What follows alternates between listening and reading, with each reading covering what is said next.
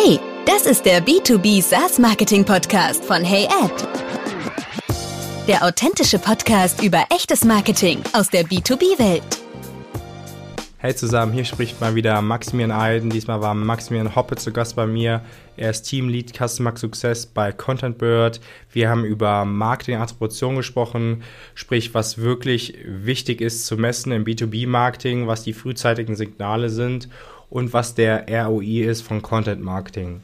Die Frage, die ich, die mich ja aktuell umtreibt, ist bei meinen Kunden unter anderem die Frage, jetzt mache ich jeden Tag Content. Ich bin davon überzeugt, dass meine Arbeit einen Wert hat. Das kann man ja auch mit ROI-Modellen sozusagen belegen. Die Frage ist aber, wie kriege ich das A tatsächlich sauber gemessen und wie kann ich das an meinen Chef oder an die nächsthöhere Etage kommunizieren, dass es das tatsächlich wert ist, was ich da mache? Ja, sehr gute Frage und äh, das betrifft sehr, sehr viele immer diese Frage von sozusagen, was ist der ROI von Content? Und mal kurz gesagt ist es natürlich, finde ich, der, der ROI von Content ist, dass du eine Community aufbaust und deine Brand-Affinität sozusagen steigt oder dass man immer mehr deine Brand überhaupt kennenlernen kann, dass das auf jeden Fall steigt. Natürlich ist es jetzt wichtig äh, zu definieren, okay, was ist denn früher die frühzeitigen Signale für mich oder die Indikatoren, dass ich belege, belegen kann, beweisen kann und für mich selber auch strategisch auslegen kann, bin ich auf dem richtigen Weg mit Kanal, äh, Marketingkanal XY oder auch nicht. Und ich denke erstmal für viele gesprochen, im Dachraum ist es ja so, dass sie gemessen werden oder der, der Erfolg vom Marketing wird ja gemessen an Kontakten oder Leads. Das halte ich für grundsätzlich sowieso schon schwierig, weil um deine Frage zu beantworten, finde ich, muss man davon grundsätzlich von diesem Modell eher weggehen, denn Ansonsten ist der Content relativ schnell so ausgerichtet und so beschränkt, dass er gar nicht darauf ausgelegt ist, dass er wirklich konsumierbar gemacht wird und dann frühzeitige Indikatoren wirklich relevant sind, sondern es geht eigentlich nur um diesen Parameter, dass du als Markter halt Kontakte, Leads oder wie auch immer das äh, oder MQLs auch wie auch immer das ähm, definiert ist, dann erzeugst. Das heißt, das ist für mich erstmal der erste, ähm, die erste Richtlinie. Hm, jetzt kommst du ja aus, einem, aus dem Social-Bereich. Ja. Viele meiner Kunden kommen jetzt eher aus dem Website-Thema und da haben wir uns ja schon beim letzten Mal ja. nicht drum gestritten, aber wir haben uns schon mal darüber ausgetauscht, dass wir da unterschiedlicher Meinung sind.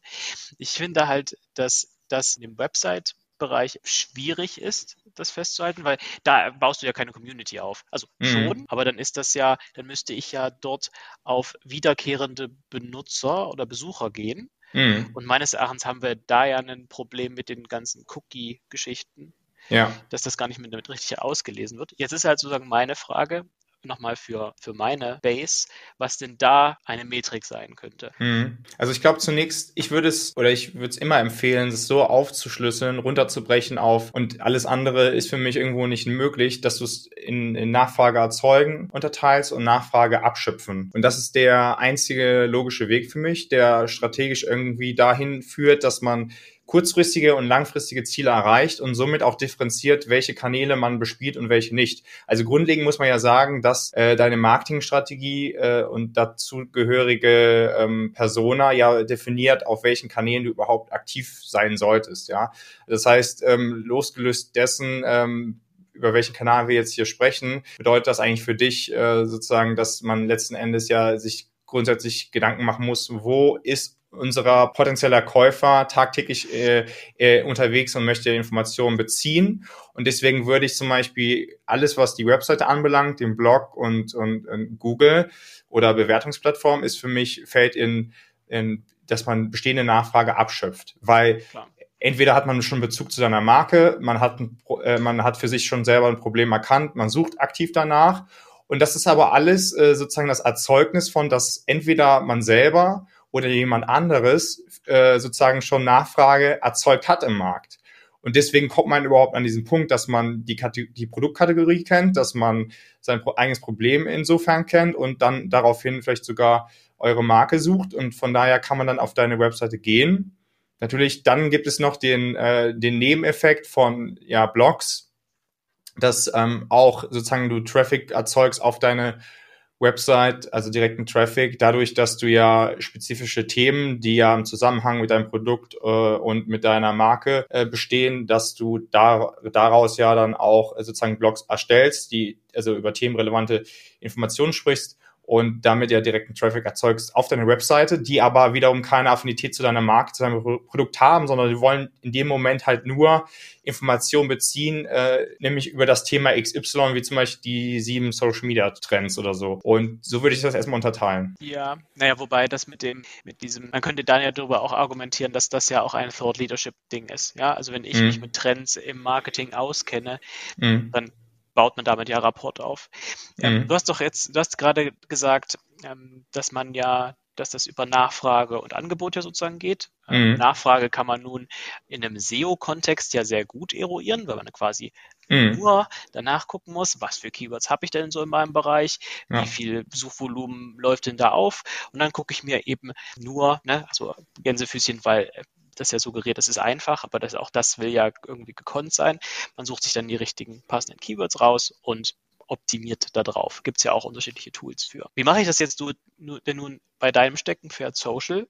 Weil da gibt es da auch Tools damit dafür, dass die mir sagen, wonach Sachen gesucht werden? Oder ist es auch eher so ein oder schafft man sich da sozusagen eher die, die Zuhörerschaft über, über Kommunikation? Genau, also ich würde sagen, Social Media ist ja generell dafür äh, prädestiniert, dass du Communities aufbaust, also sozusagen, dass du eine Fangemeinschaft aufbaust. Und äh, nehmen wir mal das Beispiel LinkedIn, weil es für super viele SaaS-Branchen relevant ist und du da auch sehr gut Nachfrage erzeugen kannst für dein B2B SaaS-Produkt. Und wichtig ist zunächst, wenn du versuchst, eine, eine ähm, Content-Strategie auf den Weg zu bringen, dass man, ähm, also ich komme später noch zu detaillierten ähm, Möglichkeiten, wie man das Ganze überhaupt zeitgemäß aufbaut, so dass man sagt, okay, das ist noch die experimentelle Phase und das ist nachher wirklich etabliert und funktioniert auch äh, nachhaltig. Das, äh, darauf will ich später eingehen, aber jetzt erstmal zunächst zu den Signalen, wo man sehr frühzeitig erkennen kann, dass äh, überhaupt, dass du auf de mit deiner Marketingstrategie zum Beispiel auf LinkedIn überhaupt auf dem richtigen Weg bist. Und das ist halt was ich ja schon angesprochen habe, eine der ersten Signale ist, dass du äh, beziehungsweise langfristig gesehen, dass du mit dem, was du auf, auf einem Kanal wie LinkedIn, wo du Nachfrage erzeugst, ähm, bewirkst, dass du dafür ja sorgst, dass deine Marke bekannter wird und somit steigt auch in diesem Zusammenhang dein, ähm, dein markenbezogener Traffic. Ja, und von daher, das ist schon mal das Erste, wo man darauf achten sollte, wenn man damit startet, dass man dann den Blick darauf werfen sollte, immer wieder, zumindest quartalsweise, äh, zu schauen, wie ist der markenbezogene Traffic, weil das steht auf jeden Fall in dem Zusammenhang, weil keiner kann nach deiner Marke googeln, wenn man die nicht kennt. Ist ganz einfach so. Und dann, was wichtig ist für die strategische Auslegung, gerade um zu, zu belegen, zu beweisen für Marketing, was die Nachfrage erzeugt hat, ist die selbst erstellte Attribution, sprich in deinem Demo- oder Free-Try-Formular, dass du einfach dieses freie Textfeld hinzufügst. Wie bist du auf uns aufmerksam geworden? das muss ein Pflichtfeld sein, das muss ein freies Textfeld sein. Und da beschreibt dir jeder Käufer genau, wie er auf dich aufmerksam geworden ist, sprich, zum Beispiel über LinkedIn oder ich habe von deinem Podcast gehört und jemand hat mich auch äh, noch an euch empfohlen und so weiter und so fort. Und das sind so ähm, Datenpunkte, die würdest du niemals bekommen über eine Attributionssoftware, denn es geht ja alles nur über die Attributionssoftware, was die Nachfrage abgeschöpft hat, sprich sowas wie äh, eine Google Ad ähm, Kampagne. Ja, das kannst du direkt zuweisen und wenn, wenn jemand über LinkedIn äh, dein, dein Content ähm, über drei Monate konsumiert hat und jeweils irgendwie dich zweimal wahrgenommen hat pro Woche, das kannst du einfach nicht zuweisen über eine Attributionssoftware. Deswegen ist das die einfachste und schnellste Lösung, um die strategische Marketingausrichtung zu lenken. Und dann ist es noch wichtig im Zuge dessen, dass man auch sagt, wir verstehen uns als Marketing, also als Sales und Marketing als ein Team und gemeinsam wollen wir ein Ziel erreichen. Das ist, glaube ich, auch so wichtig und das sollte äh, in 2020, 2022 selbstverständlich sein, dass man sich als ein Team versteht und gemeinsam an einem Ziel arbeitet, dass man als Marketing auch Sales fragen kann, den Vertrieb fragen kann, wie ist denn die Lead-Qualität? Welche Produktfunktionen nennen die denn am meisten und so weiter und so fort. Das ist äh, wichtig, um dann zu sagen, da können wir auch nochmal strategisch äh, dran arbeiten als Marketing in der Zukunft. Wie können wir unser Messaging anpassen? Wie können wir vielleicht auch nochmal über gewisse Produktfunktionen mehr sprechen, über die anderen weniger, weil die wurden am wenigsten in den Discovery Calls auch genannt und so weiter. Deswegen, das ist wichtig. Okay, du hast jetzt gerade schon, also der Punkt, der für mich jetzt an der Stelle interessant ist, ist sozusagen, mhm. dass man die Leute aktiv nachfragt. Weil ich glaube, der aus dem, aus, aus dem Hause aus, der klassische Marketeer hätte jetzt gesagt, ja, natürlich hole ich mir so eine Software rein, von der du gerade gesprochen mhm. hast, die mir das irgendwo herziehen, Cookies und so weiter. Die Tendenz geht ja da da eher weiter weg, also weniger Daten erfassen und so ja. weiter, was es natürlich dann schwieriger macht, diese Reise überhaupt nachzuvollziehen. Mhm. Mm. Und tatsächlich danach zu fragen, hat in meinem Kopf direkt erstmal eine gewisse Ablehnung äh, so hervorgerufen, weil ich gedacht habe, ja, aber dann habe ich ja noch ein Feld, was die Leute auswählen müssen. Wie ist denn deine Erfahrung? Wie gut kommen denn User, Leser, Leserinnen, wie auch immer, damit klar, dann tatsächlich da noch was eintippen zu müssen? Oder sagst du, ist das dann eher ein Auswahlfeld oder ist, also weil eigentlich sagt man ja immer, jedes mhm. einzelne Feld, jeder extra Klick ist eigentlich ein, einer zu viel. Ja, ja, definitiv. Also natürlich sollte man den Kaufprozess so einfach wie möglich machen. Das definitiv. Und das verstehe ich auch unter kundenzentrierten Marketing. Doch da gibt es in den meisten, also in 95 Prozent der SaaS-Unternehmen gibt es sehr viel Potenzial, das noch zu vereinfachen und äh, weniger komplex zu machen.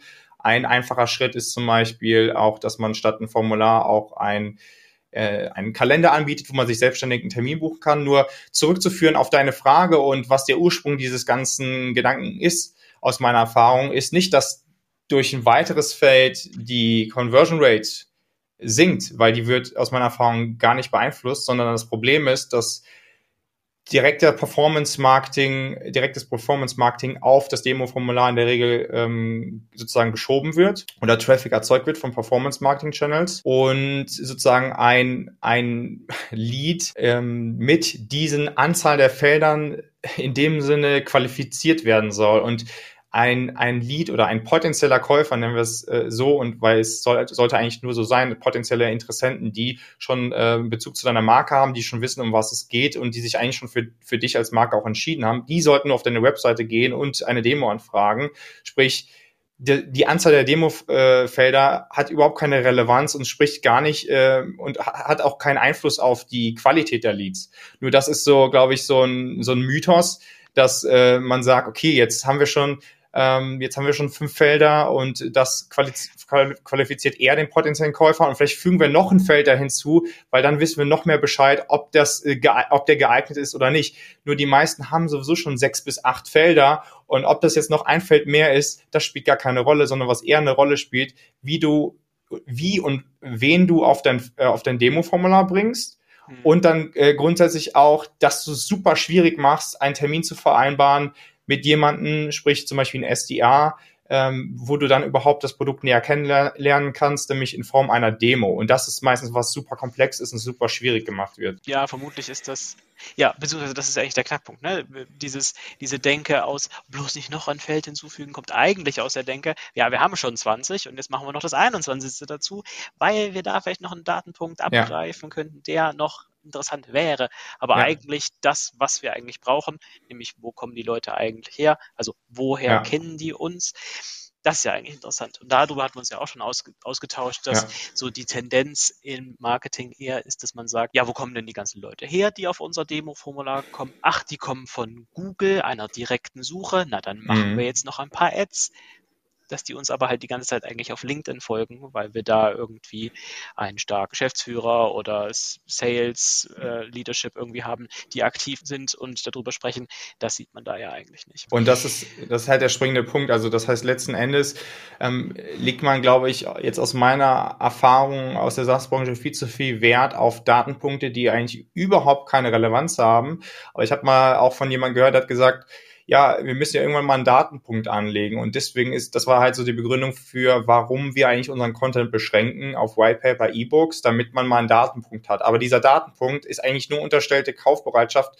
Und äh, der nächste Schritt von dem Unternehmen aus ist ja, dass ich dann sage, entweder wirst du dann, äh, gibt es dann Sales Outreach oder du wirst eine Automation gesteckt äh, mit direkten E-Mails, die vielleicht auch nicht wirklich relevant für dich sind, weil du noch gar keinen Bezug zur Marke und zum Produkt hast. Das heißt, alle, all diese Schritte sind viel zu frühzeitig. Das heißt, wichtig ist jetzt nochmal darauf zurückzukommen, was ist eigentlich relevant in deinem Content? Und das ist für mich das äh, Social Engagement. Das ist der einzige Indikator, um, um zu wissen, ob nicht nur dein Format, sondern auch dein Messaging wirklich bei der Zielgruppe ankommt oder wirklich nur bei deinen Kollegen, Kolleginnen und Partnern, weil die schon verstehen, um was es geht.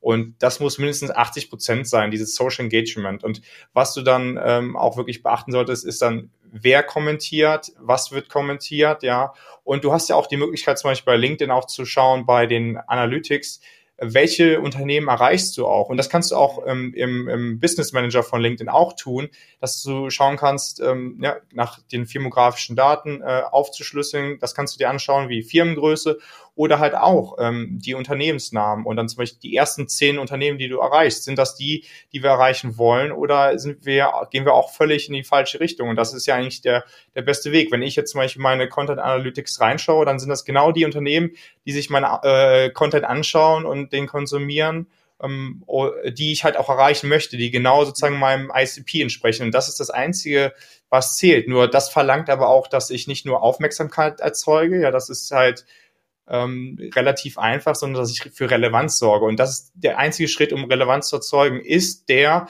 dass ich ähm, wirklich weiß, was für meine Zielgruppe ja hilfreich ist und was die weiterbringt, was deren tägliches Problem ist und wie äh, im Zusammenhang mit meinem Produkt, wie ich deren Problem lösen kann. Und darüber muss ich täglich sprechen. Da kommt noch ein Punkt in meinem Kopf rein. Ähm, ja. wir, wir, wir, kommen ja aus zwei Welten so ein bisschen. Ja. Also du kommst aus Social, ich komme eher so auf Owned, aus dem Owned-Bereich, Website. Ja.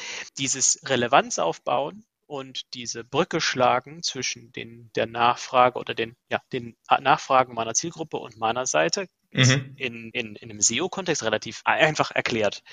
Ich spreche über Themen und stelle diese, Inform diese Information zur Verfügung und wenn du danach suchst, landest du da drauf. Bei Social ist das ja ein bisschen ja. schwieriger. Da ist ja die Lebensdauer von einzelnen Posts. Bei LinkedIn mag das noch gehen, aber das sind vielleicht auch die, ist ja die Lebensdauer vielleicht mal eine Woche. Ja. Bei Twitter müssen wir gar nicht drüber sprechen. Da ist es ja quasi in, je nachdem, wie, wie vielen Leuten du folgst, ist ja quasi in fünf Minuten wieder weg. Wie kriegt man denn, gibt es denn sowas wie Evergreen Content auf auf Social in deiner Erfahrung? Oder ist das tatsächlich eher ein, äh, ein Thema, dass man regel, einfach, dass man das über Regelmäßigkeit und eine gewisse Beständigkeit wieder wettmacht? Oder gibt es noch was ganz anderes? Hm.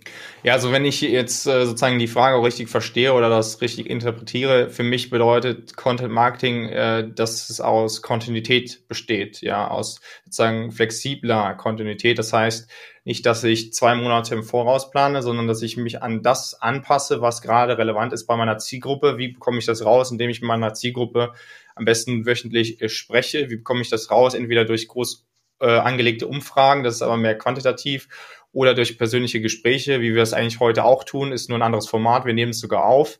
Ja, und somit bekomme ich mit, was relevant ist und darüber kann ich sprechen.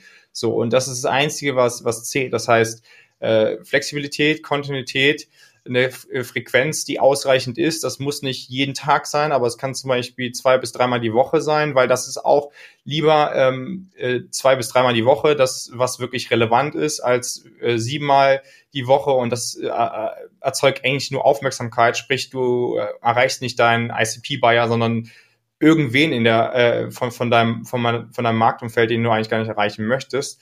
Und das ist ja gar nicht Ziel des Ganzen. Und von daher ist das wichtig, dass du da wirklich immer wieder auch lernst und schaust, immer wieder in dein Social Engagement, jeden, jedes Mal aufs Neue. Äh, wen erreichst du ähm, und was wird auch kommentiert und du kannst genauso aus Kommentaren auch lernen, äh, neuen Content kreieren. Du kannst genauso auf Social Media grundsätzlich gesprochen ja auch mit deinem potenziellen Käufer direkt interagieren, indem vielleicht er auch, sie auch ähm, Content kreiert und du kannst darauf interagieren. Das ist genauso relevant und genauso hilfreich, wie äh, wenn du selber Content erstellst. Und äh, das ist die, in Anführungsstrichen, die ganze Magie für mich.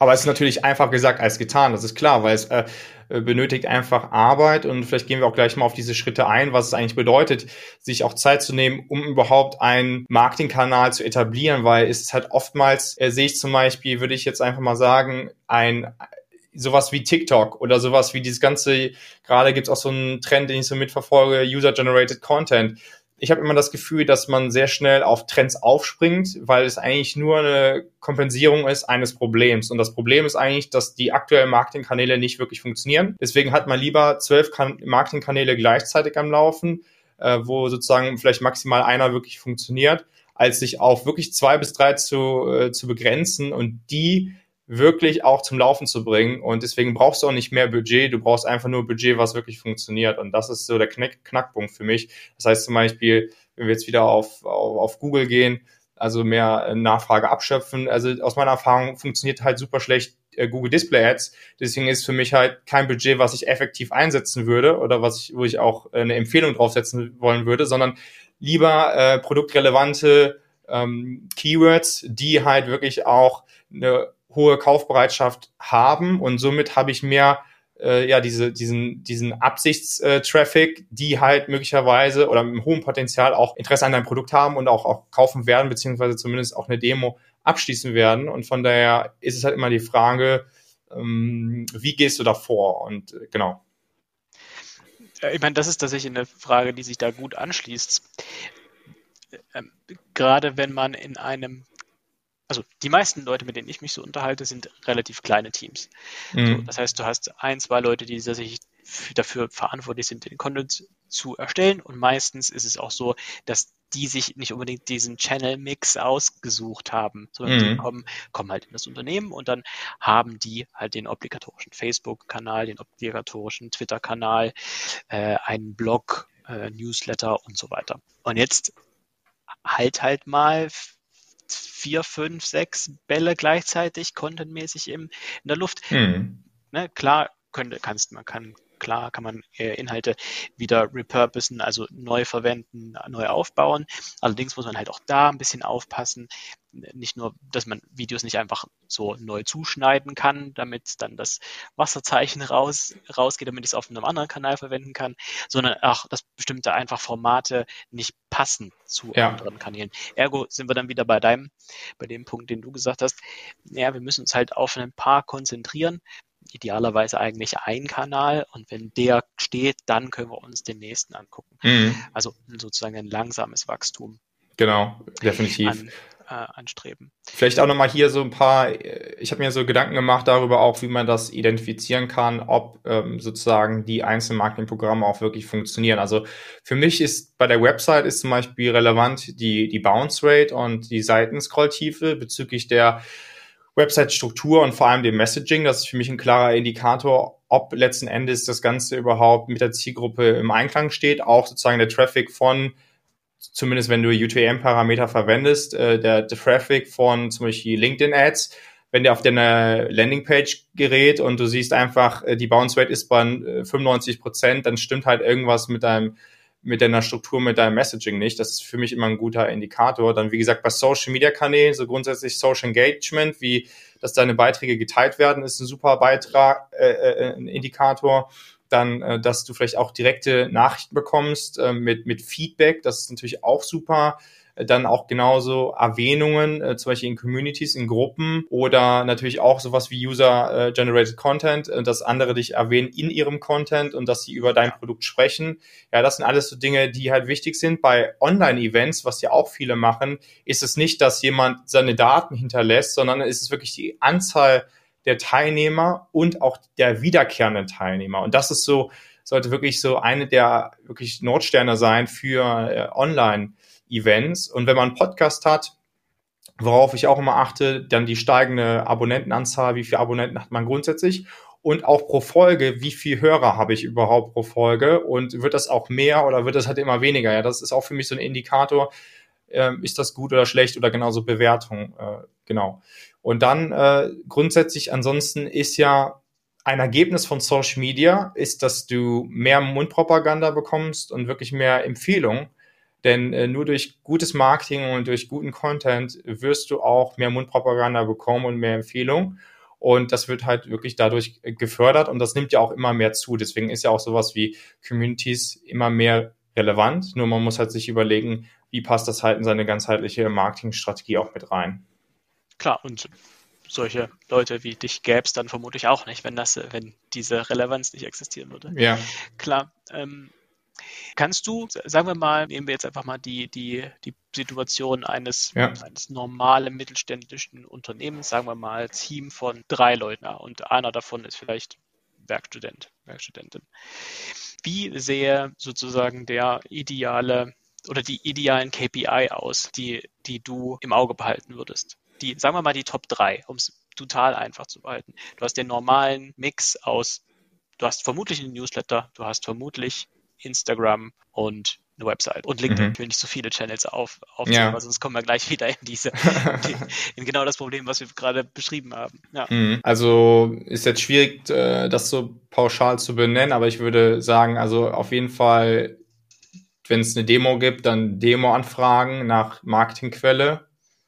Das wäre für mich ein Indikator, dass ich sagen äh, könnte, okay, welche Kanäle funktionieren wirklich. Also es ist halt schon so, ein Thema, was ja mehr dann sich auch hinweg äh, in das CRM mitzieht. Und äh, welche ähm, Umsätze bzw. die Größen werden halt auch mit den spezifischen Marketingkanälen, Marketingkampagnen auch überhaupt erzeugt. Das heißt, auch da ist der Indikator dann letzten Endes überhaupt zu schauen, wo erzeugen wir Umsatz wo erzeugen wir am meisten Umsatz und mit welcher Dealgröße. Und das, also, weil logischerweise oder für mich zumindest äh, setze ich voraus, dass eigentlich als Marketing, als heutiger Markter sollte der Nordstern sozusagen Umsatz sein, beziehungsweise äh, qualifizierte Verkaufschancen und dahin ausgerichtet muss dann halt auch überlegt werden, was funktioniert und was nicht. Und dann kann ich zum Beispiel meine historischen Daten gehen, im, CRM zu schauen, ähm, nach Marketingquellen aufgeteilt, was hat funktioniert und was äh, werden wir überhaupt in Zukunft weiterführen.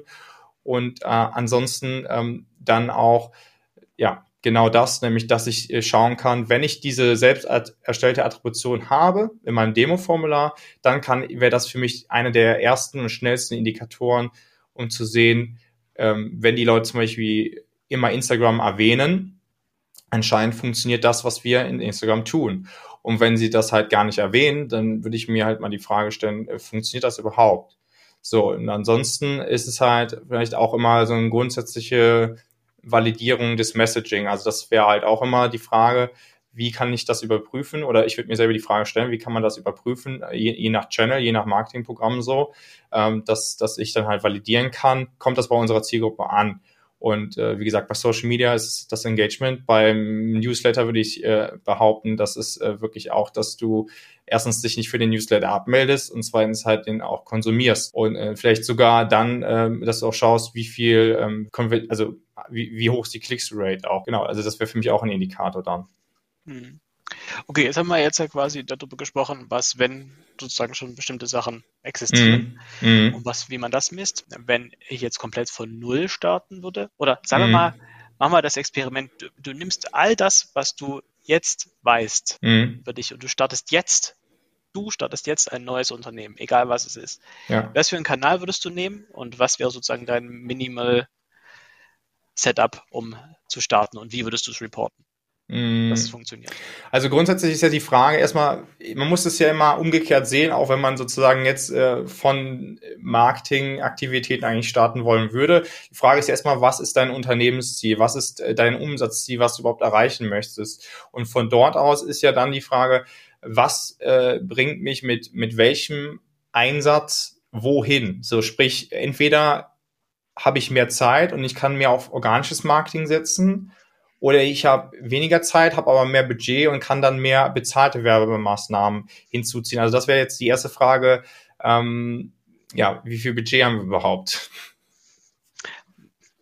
Du hast weder Budget noch Zeit. Das ist doch das meiste. Okay.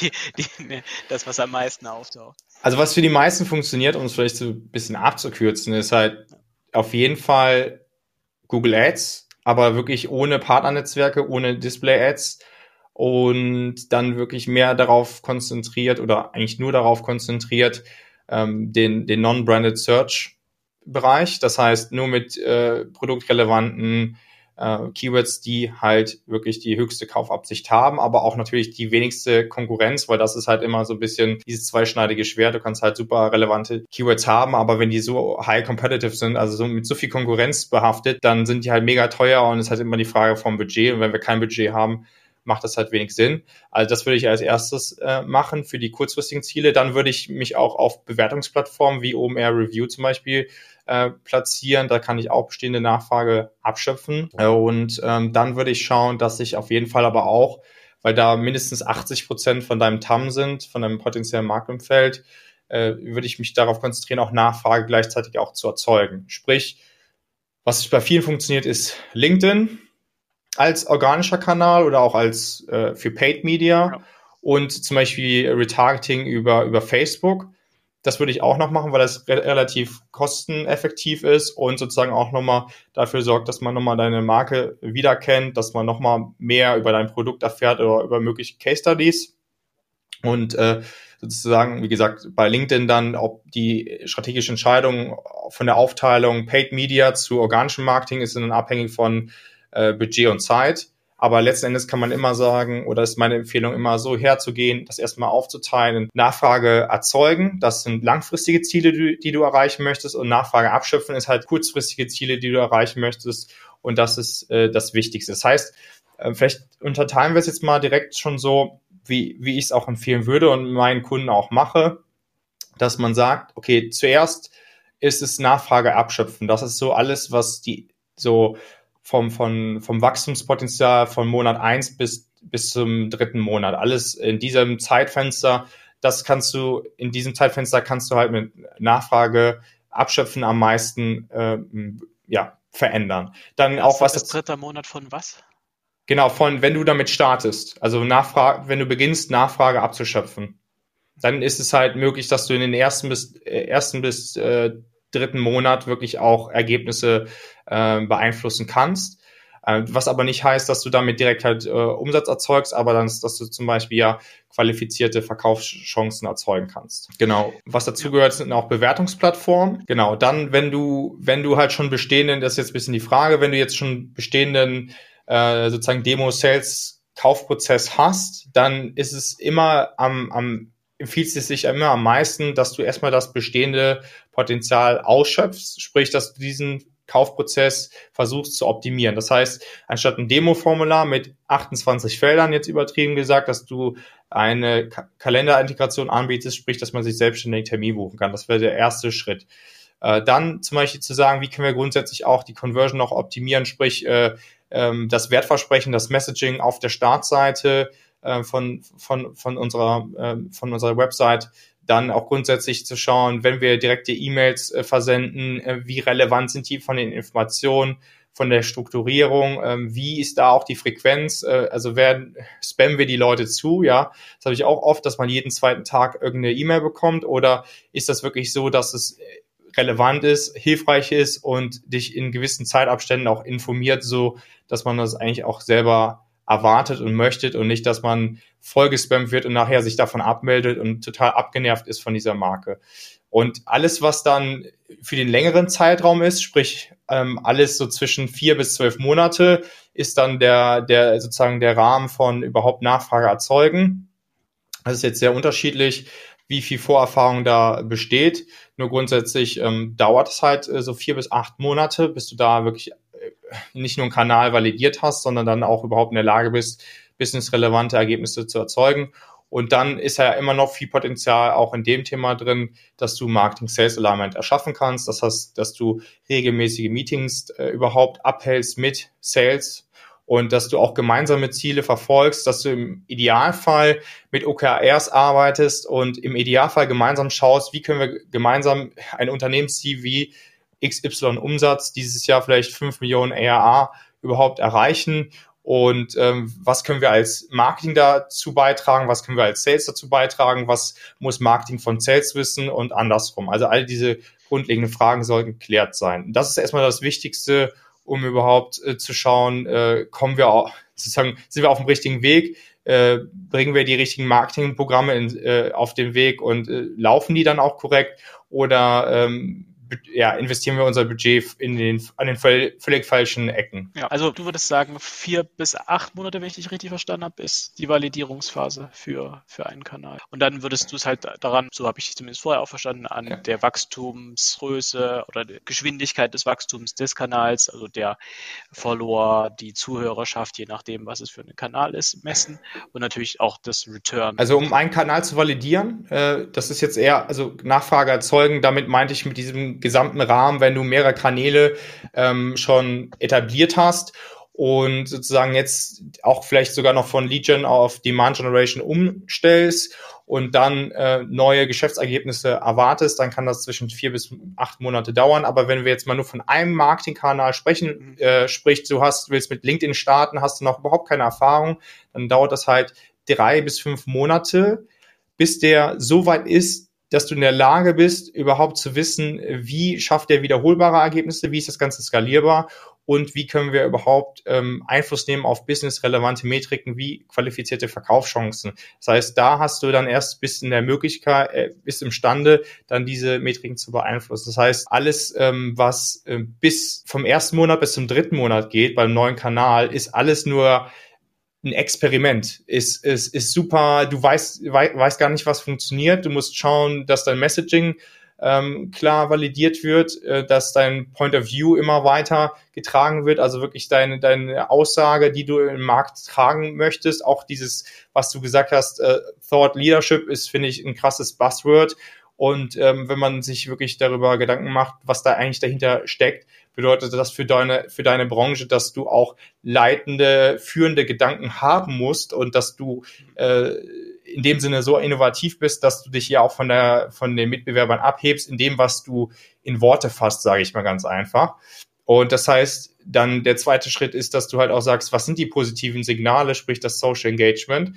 Und das kann halt alles in den ersten drei Monaten für einen Marketingkanal stattfinden. So kannst du überhaupt validieren, wie es halt funktioniert, wie gesagt. Und dann musst du halt schauen, das ist ja die, die, die dritte Stufe, dass du wiederholbare Ergebnisse erzeugst. Das heißt, ähm, wenn du dann diesen Weg gegangen bist, was ich ja jetzt alles äh, schon äh, beschrieben habe in den letzten 15 Minuten, und du siehst, dass zum Beispiel LinkedIn funktioniert hat, ohne dem nur zu erzeugen, dann ist halt die Frage, wie schaffst du es auch, dass du zehn Demos erzeugst? Wie schaffst du es, dass du 20 Demos erzeugst und dass du da wirklich dann auch überhaupt hinkommst, ohne Tools erstmal, ja. das Ganze sozusagen ja, wiederholbar zu machen und dann skalierbar. Und dann kannst du im vierten Schritt darüber, denk, äh, darüber nachdenken, wie kannst du denn noch durch optimierte Prozesse oder vielleicht sogar Tools das Ganze so skalierbar machen, dass du dann wirklich auch 100 Demos pro Monat erzeugen kannst, äh, sprich, dass du dann vielleicht so äh, 30 Prozent äh, oder 40 Prozent äh, qualifizierte Verkaufschancen daraus auch erzeugst. Und dann ist ein Kanal vollständig integriert, sprich, äh, das sind dann halt, äh, wie gesagt, drei bis fünf Monate. Ja, und dann gibt's ja noch genug andere Kanäle. Genau. Und das ist nur ein Kanal. Und meistens nimmt man sich halt leider zu wenig Zeit, weil klar, der Druck ist groß und die Erwartungshaltung vom, von den Investoren, vom, vom C-Level äh, sind sehr hoch und äh, Budget am, am besten gar nicht. ja, und, und viele haben ja das Problem von Kapazitäten, Ressourcen. Muss man sich halt immer überlegen, kann man das auch durch externe Ressourcen abdecken. Aber ein, vor einem Fehler sollte man sich immer bewahren. Und das ist nämlich, dass man versucht, externe Fachexperten für seine Branche, für sein Produkt hinzuzuziehen, die, die dann in dem Sinne für dich dein Content schreiben sollen, weil das halte ich für super schwierig. Du brauchst einfach einen internen Fachexperten, der nachher äh, sozusagen auch diesen Point of View oder letztendlich die Content-Strategie auch immer wieder äh, sozusagen so überprüft, dass das Messaging auch zu den Kernwerten des Unternehmens passt, aber auch sozusagen zum Angebot des Unternehmens, zu dem Produkt. Ja, äh, klar. Das ist, aber das kommt natürlich immer darauf an. Ne? Wenn du sagst, du hast, du hast, ein, du brauchst einen höheren Output, dann kannst du den nicht mehr alleine stemmen, dann brauchst ja. du andere Leute und natürlich auch der Blickwinkel von anderen kann natürlich mhm. auch total interessant sein. Das heißt, man braucht das. Und ab einem gewissen Punkt muss man dann halt über, naja, ansonsten gäbe es ja sozusagen sowas wie Briefings in, in einem Redaktions Setting gar nicht. Ja, da mhm. dass man sozusagen den einheitlichen Tone of Voice ab, äh, ja. hinbekommt. Ja, aber verstehe ich erstmal so vom, vom Es geht ja um Fachwissen auslagern oder Fachwissen nicht auslagern. Und ich halte das für schwierig, dass du dieses Know-how gerade bei sehr komplexen Produkten und, äh, und zum Beispiel, äh, wir haben einen Kunden äh, in der, in der Pharmaindustrie und das Produkt ist super komplex und auch sozusagen das Knowledge dazu, äh, das Know-how äh, dann ist es halt schwierig für mich, dass ich das zum Beispiel dann übernehme mit meiner Agentur, dieses Fachwissen, sondern ich kann strategische Grundlagen mit auf den Weg geben, wie wir das auf Marketingkanäle etablieren können und ausrichten können. Aber ich kann nie, ich könnte niemals dieses Fachwissen zu 100 Prozent äh, oder die könnten niemals das Fachwissen an mich outsourcen, weil ich es einfach nicht habe und so nicht insofern nicht aufbauen kann, außer ich würde mir jetzt vielleicht fünf Jahre Zeit nehmen, um das äh, ja, einfach bei mir auch zu integrieren. Ja, das stimmt. Du, ich habe, äh, glaube ich, erstmal meine Fragen so geklärt. Ähm, cool. Ich muss mir das auf jeden Fall nochmal angucken, das Gespräch. Das war auf jeden Fall jede Menge spannenden Input dabei. Alles klar, dann vielen Dank, Max, für deine Zeit und für deine Fragen und äh, viel Erfolg beim Umsetzen. Sehr gerne, danke.